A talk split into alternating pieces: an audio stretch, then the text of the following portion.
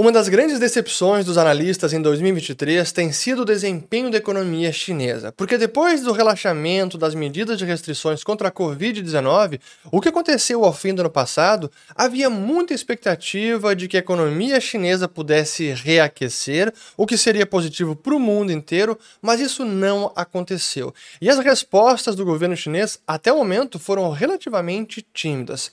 E talvez a explicação é que agora a preocupação principal de Xi Jinping e do Partido Comunista não esteja mais na economia, mas sim no eventual conflito entre China e Estados Unidos com seus aliados. E é isso que eu quero mostrar nesse vídeo, começando com o dado de crescimento do PIB chinês que foi divulgado nessa semana, que no segundo trimestre desse ano já mostrou uma desaceleração com um crescimento de apenas 0,8% em relação ao trimestre anterior, uma queda em relação ao primeiro trimestre deste ano.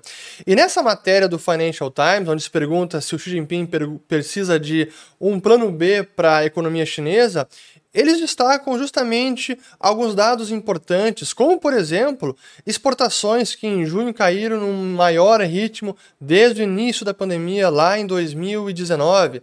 E também eles chamam a atenção para algumas medidas que parecem antagônicas ou que iriam contra os interesses econômicos da China, mas que talvez elas fazem sentido quando se percebe que agora o foco de Xi Jinping do Partido Comunista esteja talvez na preparação de uma possível guerra e a economia fica em segundo plano. E esse é o dado que eles mostram do índice da, de tecnologia do Hang Seng Tech Index, que desde que o partido começou com algumas políticas de intervenção maior, interferindo no setor, não apenas tecnologia, depois também teve o setor de educação privada, os índices acionários vêm caindo. Da mesma forma, o setor da construção civil. Agora, os preços das casas estão com. possivelmente podem bater a maior sequência de quedas de preços que não se via desde 2014, 2015. E o setor da construção, que a gente vem retratando aqui bastante nos últimos anos, que a economia chinesa passa assim por esse reajuste, um novo modelo econômico. E o Partido Comunista parece não apenas não é alheio ao que está acontecendo, mas não está querendo revigorar o setor com mais medidas de estímulos para aumentar ainda mais a alavancagem e religar o setor da construção, porque a preocupação agora é outra. Mas voltando mais um gráfico importante, e aí que tem a ver com as medidas de estímulos que foram adotadas pela China lá na crise de 2008, aqui mostrando o crescimento do M2, que é o agregado monetário, com relação a, agora à Covid-19 e os últimos três anos, não tem comparação com o que foi feito lá atrás. Então, neste momento, o Partido Comunista está menos preocupado com o desempenho da economia e está voltando a sua atenção para outras questões mais vitais e mais importantes para os interesses da China. E aí que eu entro na questão que todo mundo já está cansado de saber e que tem aparecido nas manchetes da imprensa mundo afora, que é a questão de Taiwan que na visão de Xi Jinping, esse é o ponto essencial e é o seu norte em termos de política e por seu legado como presidente da China e como agora a figura, o líder mais importante desde Deng Xiaoping e desde Mao Tse-tung. E ele tem feito questão de deixar isso muito claro em todos os seus discursos. O último foi, já teve vários recentes, mas um dos mais importantes foi em outubro do ano passado, durante o Congresso, do Partido Comunista, e ele disse o seguinte: resolver a questão de Taiwan e realizar a reunificação completa da China é, para o partido, uma missão histórica e um compromisso inabalável. E logo depois ele complementa dizendo que Taiwan é Taiwan da China. Resolver a questão de Taiwan é uma questão para os chineses, uma questão que deve ser resolvida pelos chineses. Continuaremos a lutar pela reunificação pacífica com a maior sinceridade e o máximo esforço, mas nunca prometeremos renunciar ao uso da força e nos reservamos a opção de tomar todas as medidas necessárias. Isso é direcionado apenas à interferência de forças externas e dos poucos separatistas que buscam a independência de Taiwan e suas atividades separatistas. De maneira alguma é direcionado aos nossos compatriotas de Taiwan.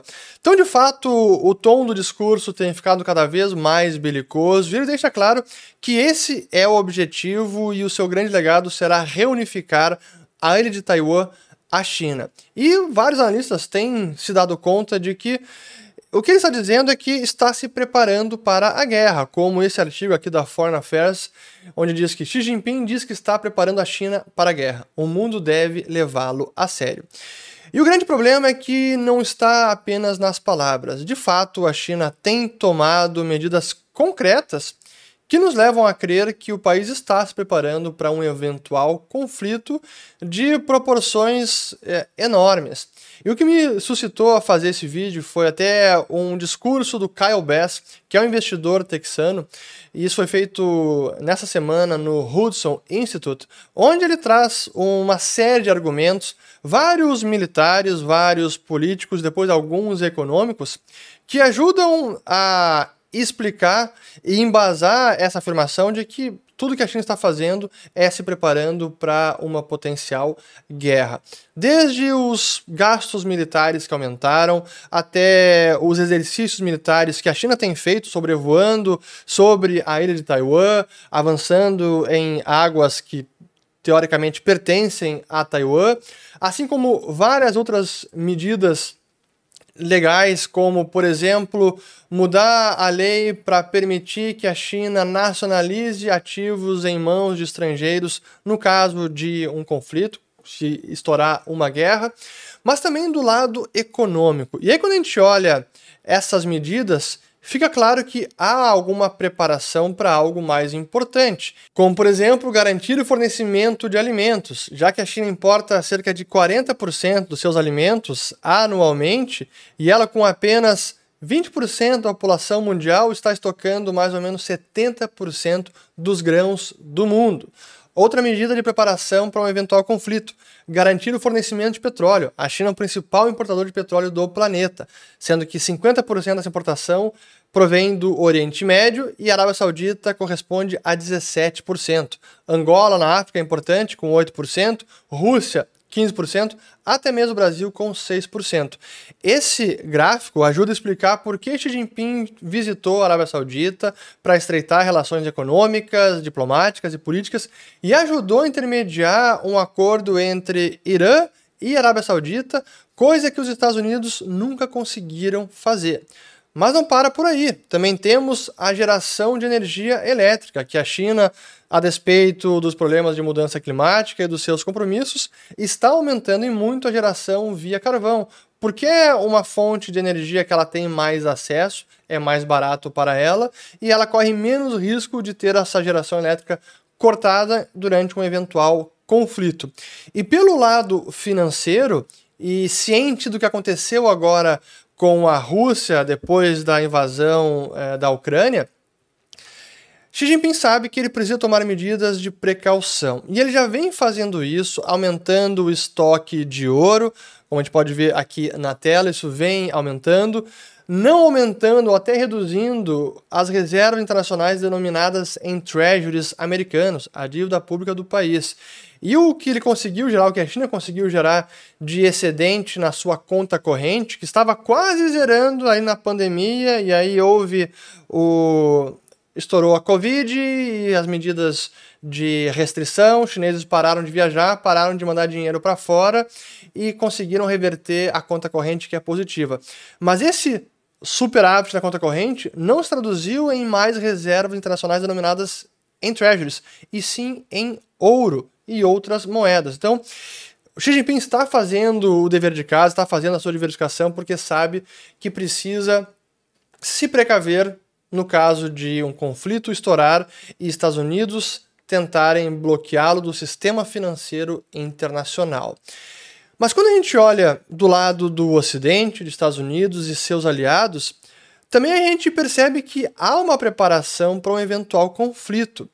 E paradoxalmente, essa preparação dos Estados Unidos também pode acabar provocando ou até acelerando a decisão da China de invadir Taiwan. É aí que a coisa fica realmente complicada. Quando a gente nota aqui, até colocar algumas uh, notícias recentes onde o Japão e os Estados Unidos fortalecendo o relacionamento militar com unidade da Marinha atualizada na tentativa de impedir a China. Então, estão aumentando gastos militares no Japão e com mais bases e recursos americanos também nas ilhas japonesas. Da mesma forma, com as Filipinas. Então, os Estados Unidos também estão aumentando suas bases militares nas Filipinas. E isso fica evidente quando a gente lê este documento importante do Pentágono, Departamento de Defesa, que é o chamado relatório sobre a estratégia de defesa nacional, que é publicado anualmente. Esse foi de 2022. E aqui eles destacam as principais ameaças e políticas que eles estão adotando para conter ou para uh, atacar essas ameaças. E neste parágrafo, logo inicial na primeira página, diz o seguinte: que a People's Republic of China, então a República Popular da China, permanece o nosso competidor estratégico mais consequencial para as próximas décadas. E o autor adiciona: Cheguei a essa conclusão com base nas ações cada vez mais coercitivas da China para remodelar a região Indo-Pacífico e o sistema internacional para atender às suas preferências autoritárias, juntamente com uma forte consciência das intenções claramente declaradas da China e da rápida modernização e expansão de suas forças armadas. Como observa a estratégia de segurança nacional do presidente Biden, a China é, abre aspas, o único país com a intenção de remodelar a ordem internacional e, cada vez mais, com o poder econômico, diplomático, militar e tecnológico para fazê-lo. Fecha aspas. Então, assim, claramente os Estados Unidos estão destacando a China como grande adversário mundial.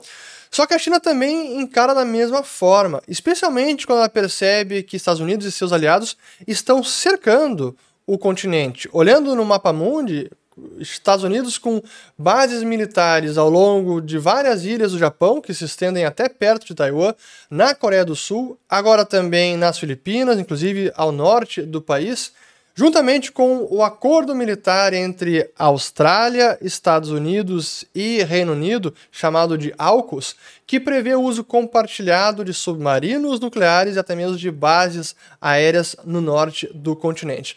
Então, esse é um grande problema, é a grande tensão do momento que deixa o mundo inteiro preocupado. É, em termos de previsão, horizonte de tempo, quando poderia ocorrer uma invasão, as análises variam de alguns anos até 2027 ou até mesmo alguns meses, sendo que naquele discurso do Kyle Bass, ele comentou que o momento ideal para uma invasão, por conta de maré e correnteza, seria nos meses de abril, maio ou agosto. Mas eu não me atrevo a fazer nenhum tipo de previsão, apenas queria mostrar o que está acontecendo, que as tensões estão se elevando e as repercussões para o planeta seriam realmente as mais catastróficas. E a gente só espera que as tensões sejam é, diminuídas, que não haja uma escalada desse conflito eventual conflito, mas que sem dúvida alguma é algo que chama atenção pela consequência que teria para o mundo inteiro. Espero ter gostado desse vídeo, compartilhem, se inscrevam no canal, ativem o sininho e comentem aqui embaixo também o que vocês estão achando disso tudo e eu volto no próximo vídeo. Obrigado!